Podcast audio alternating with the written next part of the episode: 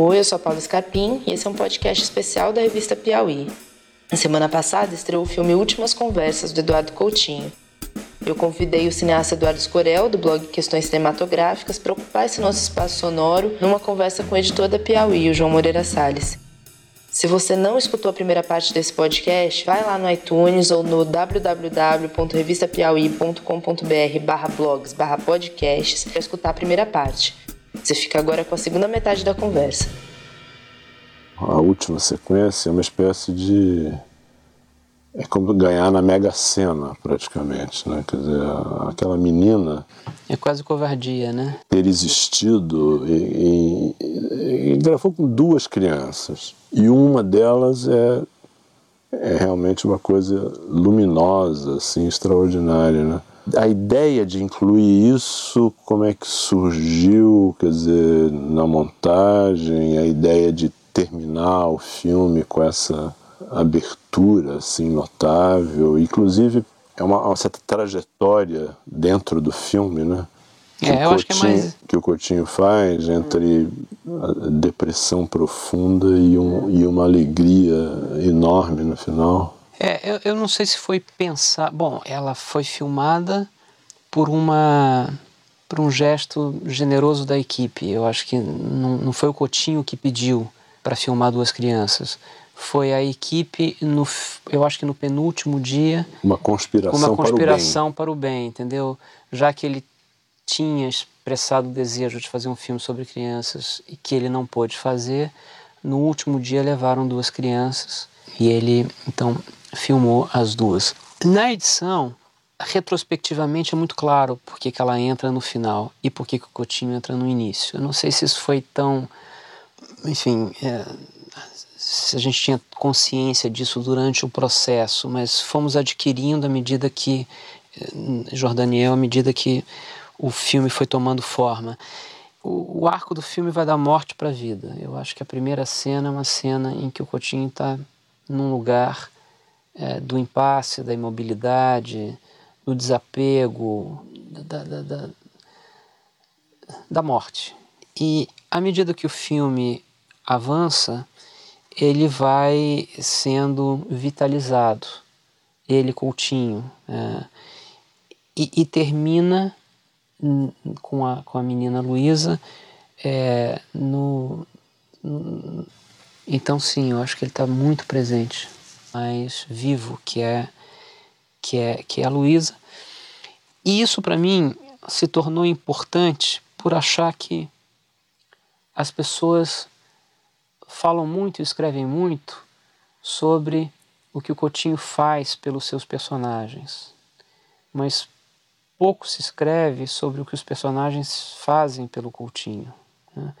Ao ver o material bruto, como eu falei para vocês, é, eu me dei conta de como tudo aquilo era muito importante para ele, para mantê-lo em vida. Eu acho que se ele não tivesse podido filmar, é possível que o Coutinho não tivesse vivido a, até a idade que viveu. Eu acho que a tristeza e tal faria com que ele adoecesse e provavelmente não. O, o cinema manteve ele em vida e, e, eu, e, eu, e eu acho que os personagens são responsáveis por isso. Então, o filme, de certa maneira, conta essa história. Ele começa inteiramente, enfim, é, desconectado de tudo e termina no centro da, do, do, do mundo, da vida, da existência. Ele está ali por inteiro. E esse arco é um arco que conta um pouco a história do que o cinema fez pelo Coutinho do que os personagens fizeram pelo Coutinho. Trouxeram ele de volta à vida, né? E ela tem uma coisa que é, eu acho que é estupenda também, que ela não só é a vida no sentido de, enfim, a vida toda está ali para acontecer, ela tem, acho que seis ou sete anos, não sei, mas as palavras também são novas e vivas porque ela tem seis ou sete anos e tudo é muito novo, né? E para alguém que fez toda uma obra fundamentada no, na palavra, é, terminar na fonte das palavras, assim, quando as palavras ainda são ditas quase que pela primeira vez, e elas ainda têm o lustre do nascimento, é, eu acho que é, é correto. Né? Então ele termina na fonte não só da vida biológica, mas na fonte da vida das palavras, o que para o cinema dele me parece muito apropriado. Porque esse é um filme acabado, esse não é um filme inacabado, né?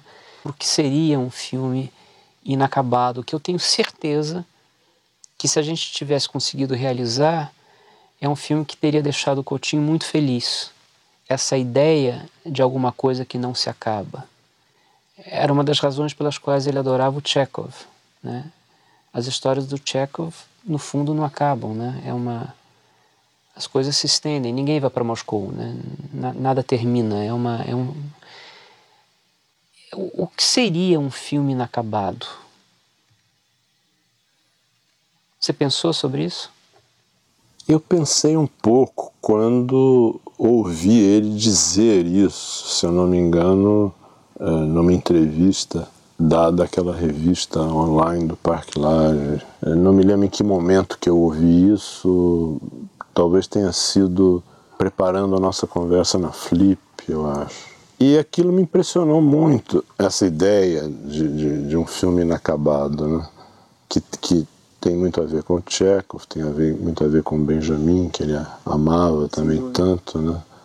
E quando se colocou a questão de, de, de, um filme dele que ele deixou, digamos, incompleto, né? ser terminado, né? essa, essa questão me veio assim como uma, uma possibilidade de encarar aquela tarefa sem esse compromisso de fazer um filme acabado. O Últimas Conversas, que hoje pode ser visto, é, é, como você disse, um filme acabado. Como é que seria ele inacabado? Eu, não tenho uma resposta é.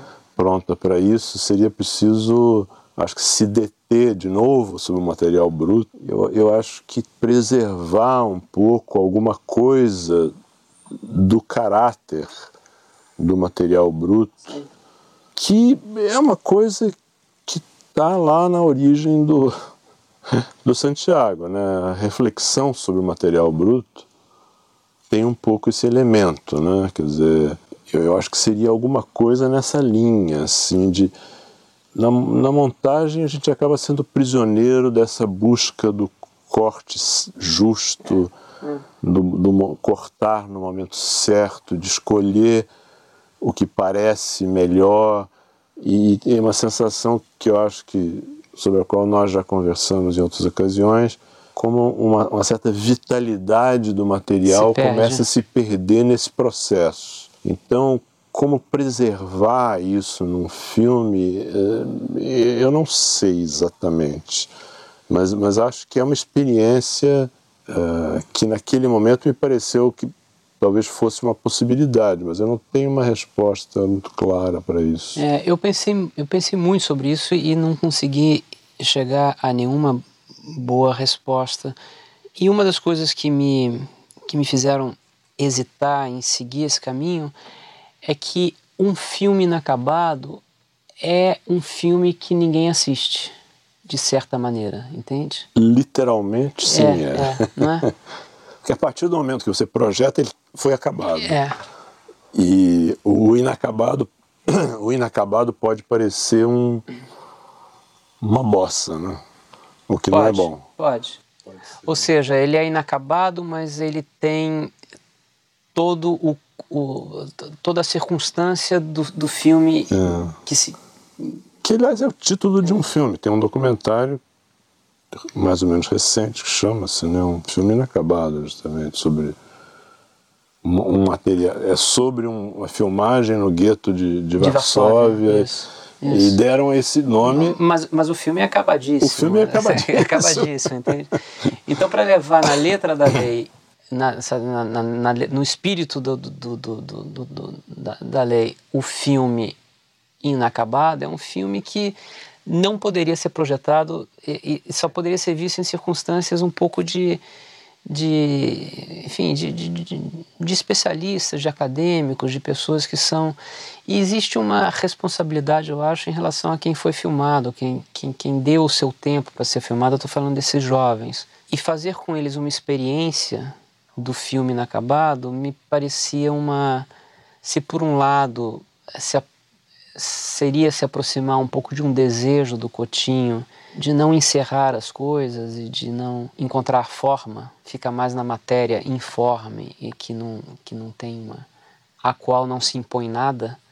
Por outro lado, é, o que dizer para essas pessoas todas que foram filmadas, né? E disseram, agora vocês são parte de um experimento é, que está no espírito da pessoa que faleceu, mas é, que impõe, enfim, né, necessariamente vocês não serão mais vistos. É, eu não, eu não, eu não soube muito como, como resolver esse negócio. É porque eu acho que a ideia que tanto atraía do filme inacabado, eu acho que talvez ele só pudesse realizar se ele imaginasse um filme ao longo do tempo que seria um, um filme inacabado, como se ele, se ele fosse colhendo coisas heterogêneas, fragmentos de cenas, e, e num dia qualquer, no futuro, ele fosse juntar um aquilo. Pouco como a colagem do Benjamin. Como a colagem do Benjamin. Acho que no fundo é. ele, ele, Agora, é. escolhe um. Ele não gostava de escolher tema, mas em suma, cria uma determinada situação, uma sala, colegiais, eh, de certa maneira está indo na direção de algo acabado, muito, muito, muito difícil. É, eu acho que não era isso que ele imaginava, não, realmente. Né? Eu acho que quando ele falava que gostaria muito de um filme inacabado, eu acho que era teria sido preciso coletar fragmentos ao longo do tempo, talvez. A ideia para ele era uma ideia é, da qual ele gostava, porque para o Coutinho o, atribuir um sentido final era sempre era sempre empobrecer, né? As possibilidades do, do, do mundo real, que, que, enfim, que não tem um sentido, que não tem uma que não tem um, uma moral, não tem uma qualquer filme é de certa maneira encapsular uma uma experiência que é vastíssima numa numa forma muito muito limitada e que torna a experiência real acanhada, diminui, a diminui, entende? Então, o inacabado é aquilo que não ainda não disse tudo o que poderia dizer, né? E você não está colocando um ponto final. Agora isso é muito difícil de realizar, né? É muito difícil de realizar. Pensei muito sobre isso e não eu e Jordana e não conseguimos uh, dar uma resposta a esse desafio. Então o filme existe e ele está acabado. É, sou Renato Terra, responsável pelo site da revista Piauí. Vou fazer duas perguntas aqui para o João e Eduardo Escorel. Vocês conheceram bastante o Eduardo Coutinho, amigo, é, o Eduardo Coutinho, como poucas pessoas conheceram. E eu queria entender, de certa forma, até que ponto a personalidade do Coutinho, o jeito do Coutinho está presente nos filmes que ele dirigiu? Pergunta difícil, Renato. Uh, bom, pensando no Cabra Marcado para Morrer, por exemplo, né? quer dizer, o Cabra Marcado para Morrer é um filme que só uma pessoa com uma convicção profunda e uma persistência penais quase que sobre-humana conseguiria salvar, recuperar e terminar. Quer dizer, você começar um filme, ficar 20 anos praticamente com o filme interrompido e conseguir fazer daquele filme que o Coutinho que me perdoe, mas provavelmente seria um desastre em 64, transformar aquilo 20 anos depois no, no, no que ele transformou. Então eu, eu acho que há elementos da personalidade dele porque a não ser ele e um ou dois amigos, e, eu não estou absolutamente me incluindo entre isso, é, ninguém acreditava que aquele filme existia, existisse, seria um dia termin... concluído. Então há, há um elemento que talvez, há um dado de personalidade que eu acho que muitas pessoas que fazem cinema têm. Eu acho que exige temperamentos obsessivos, persistentes, colocam inclusive o cinema acima de tudo, que muitas vezes gera inclusive situações absurdas, na feitura do Cabra. E como ele participa muito do filme, ele está no filme também, quer dizer, ele se revela muito no filme e se revela num momento em que ele, no fundo, ainda estava testando certas coisas, como conduzia a filmagem, que ele ainda se preocupava se estava ventando no microfone ou não, essas coisas das quais ele foi se abstraindo ao longo do tempo, né? o aparato técnico em volta.